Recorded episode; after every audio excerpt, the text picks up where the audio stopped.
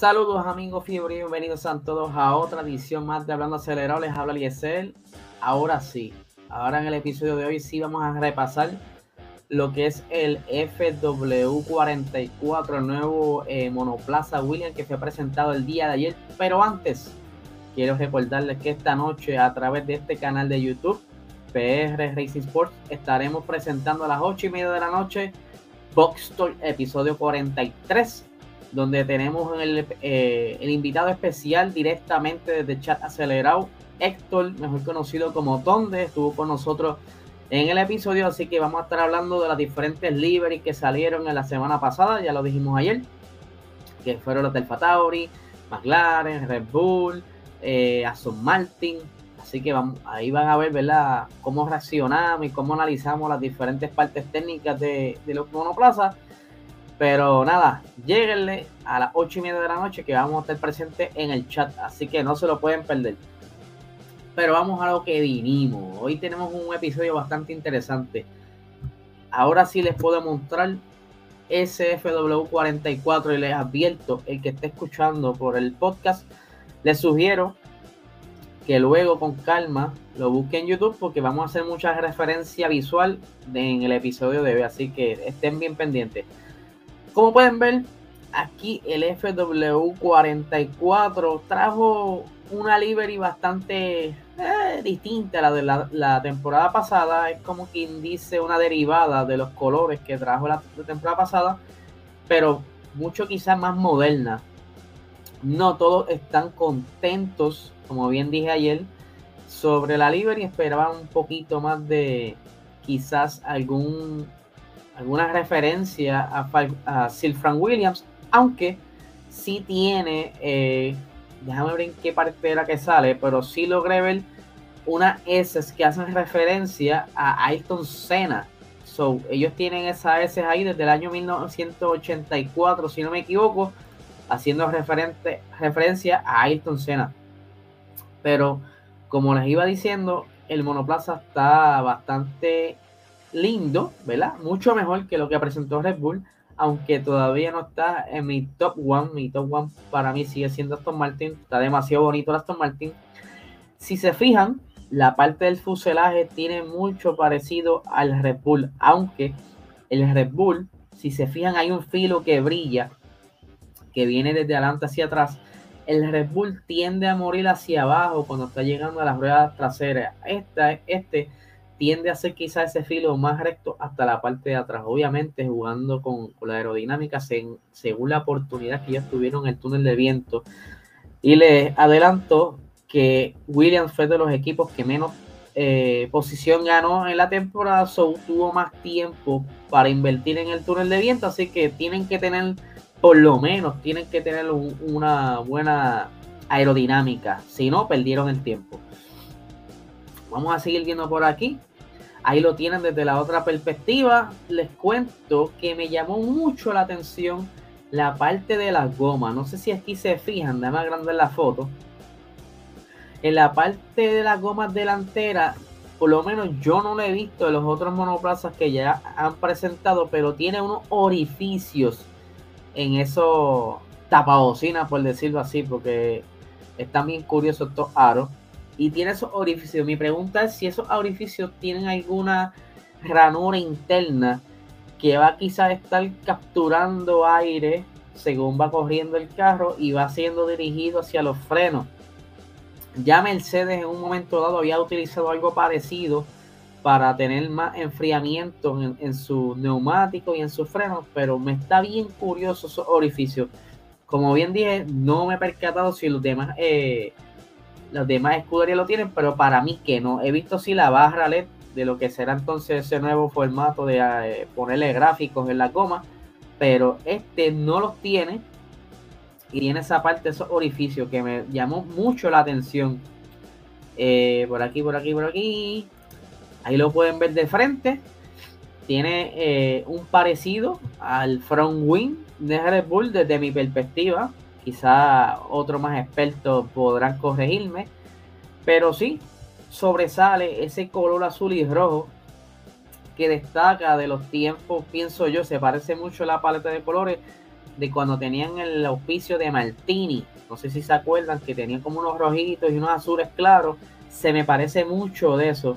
Y, juegan bien para hacer el contraste entre el azul oscuro y el borde del Foro Wing. Está bastante bonito. Vamos a ver aquí otra fotito. Que tengo por aquí. Esta ya la vimos. Ajá. Otra cosa que me llamó la atención. A buscar una que tengo más acercada. Ay, mira ese close-up. Mira a ver si ustedes notan algo curioso. Y es que las aperturas hacia los radiadores es la más grande hasta el momento presentada entre todos los monoplazas. Algo que pudiera ser bien, bien cercano al concepto de la FIA. Se parece mucho. Y si cogen en sus casas y le ponen la, ¿verdad? Hacen un cuadro y tapan esa parte entre el front wing y la parte trasera se parece bastante al concepto de la FIA. Déjame ver por acá, otras fotitos más que tengo por aquí. Ahí tienen, eso fue cuando estuvo saliendo hoy a pista, porque no tan solo lo presentaron, obviamente la presentación era grabada, eso era de esperarse, este, ellos no iban a perder tiempo. Pero lo que me gusta de esta foto es que ya estamos viendo quizá lo que pudiera ser el carro real, más cercano a, perdón, a, lo que es la realidad. Y si se fijan, las entradas cambian. Las entradas los intercoolers cambian. Vamos a buscar la otra foto. A ver por aquí. Mírenla cómo se ven acá. Déjame agrandarla. Mírenlos aquí, bastante ovalados. Y mírenlos en la siguiente foto saliendo del garaje, se ve más recogido, más pequeño. Como bien les hemos dicho, no, no nos podemos dejar llevar por lo que están presentando. Hay cambios, ¿verdad? Y se sabe muy bien. Y se ven hasta más tipo C, más cuadrado. Algo que no lo vimos en la presentación.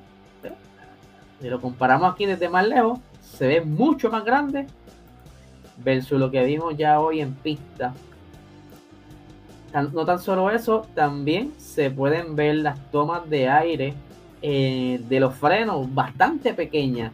Y algo bien curioso que dijo Tom, de lo van a escuchar en, la, en el box Es más, me voy a reservar el comentario para que lo vean.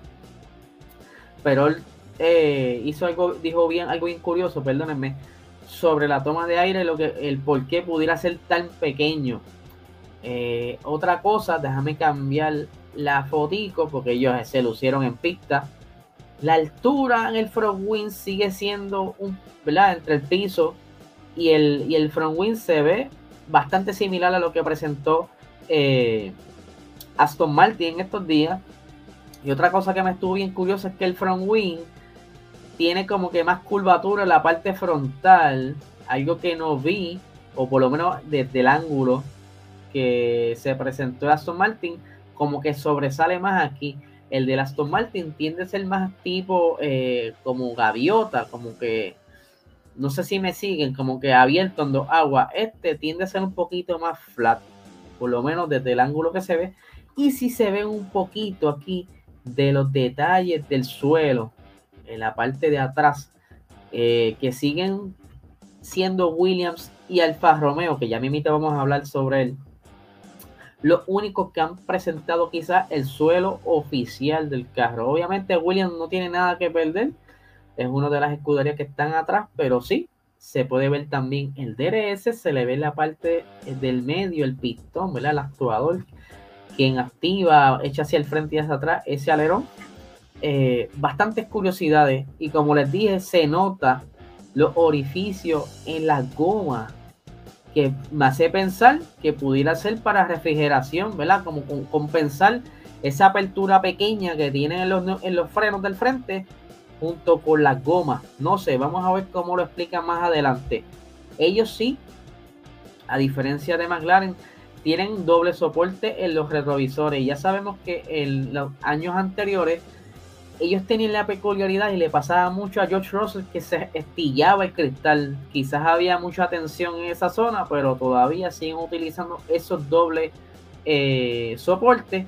Y otra cosa que me estuvo curiosa es la parte de toma de aire de la parte de arriba, que es cuadrada. Normalmente se ve más, más redonda o como Ferrari tipo triangular.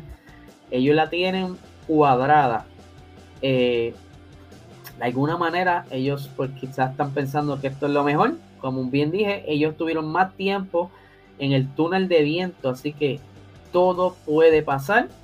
Eh, algo curioso que sucedió durante el día de hoy es que ellos tuvieron problemas con el sistema eléctrico del monoplaza. Ellos tenían que sacar el carro a la una de la tarde de la pista y se atrasó por una hora eh, el señor Josh Capito aclaró que fue una tontería, pero sí, lo que encontraban el problema, pues tomó un poco de tiempo, pero cuando encontraron el problema fue una tontería. Cosas que suelen suceder. Si nunca mecanea un carro que le ha sacado el motor y lo han eh, vuelto a ensamblar completo, siempre hay problemas para aprenderlo por primera vez porque eh, o, o, se quedan cables sin conectar, no llega corriente, cositas así. Pero vamos ahora a una noticia que salió también durante el día de hoy y es que Alpine está anunciando la hora específica en que van a estar haciendo la presentación el día 21 de, de, febrero. Ahí puse la foto, ahora sí. El día 21 de febrero y será a las seis y media de la tarde, hora de Puerto Rico. Y voy a, a confirmar porque la había buscado ahorita en el internet. Es correcto es eh, las 6 de la tarde Central Time y es 6 y media de la tarde en Puerto Rico. a ver si es verdad. Estoy aquí. Porque eso siempre como que mentira. Central Time, Puerto Rico. Ve, aquí confunde. Vamos a poner aquí las 18 y media, que son las 6 y media para entonces, estamos aquí en vivo mientras estoy buscando la hora. Vamos a ver, perdónenme, 1 y 30 de la tarde. Aquí lo acabo de hacer la conversión. Me pueden corregir aquí los comentarios, pero aquí la conversión en el internet es 6 y media ellos, 1 y 30 nosotros. Ahora sí, estamos aclarados. El día lunes 21 de febrero a la 1 y media de la tarde, Alpine estará presentando su nuevo monoplaza que obviamente tendrá que sea un chispito de color rosa.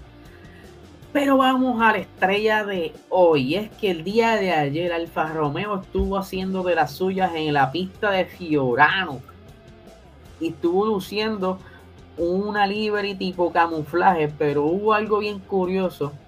Que ellos mostraron un montón de cosas del carro. O sea, básicamente corrieron con el carro oficial.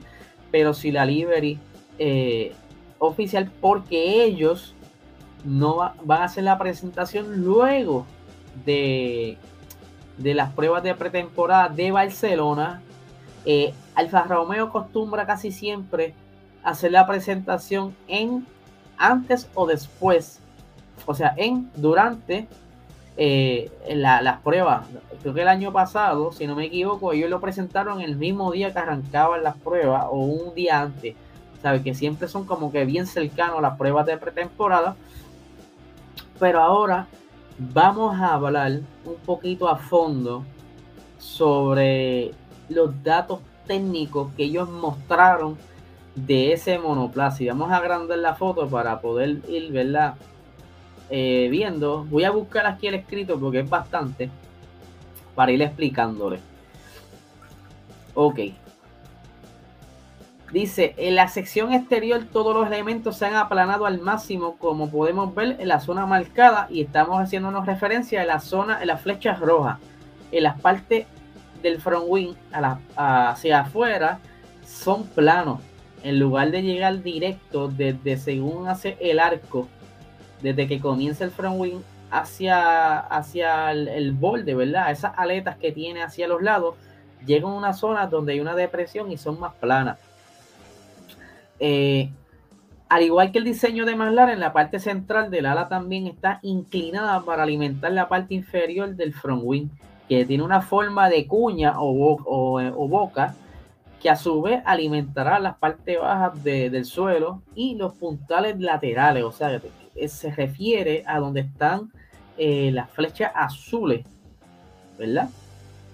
Que tienen entonces en la parte frontal una apertura, como también eh, jugaron un poco con ese filo que están viendo ahí, ellos jugaron con el filo y también eh, tiene como si fuese un tipo ola donde termina el front wing, o sea, es bastante, bastante diferente a lo que hemos visto en los diferentes monoplazas que ya han presentado. Eh, y otra parte bien curiosa, que lo vamos a leer ahora, que estoy aquí cambiando pantallas mientras les voy explicando, dice eh, la parte de donde está la, la valla, ¿verdad? Del, del, conducto delantero, saben que este año le pusieron como estas aletas sobre la goma para favorecer, ¿verdad? la dirección del viento según es recibido del frente hacia atrás. Una de las cosas por cual ellos querían mantener el, el viento bastante limpio, había que incluir esa, esas aletas, esas vallas como ellos le llaman. Y dice aquí, eh, me perdió ahora. es que le di, le di para arriba y se me fue la, la parte ver. Ajá.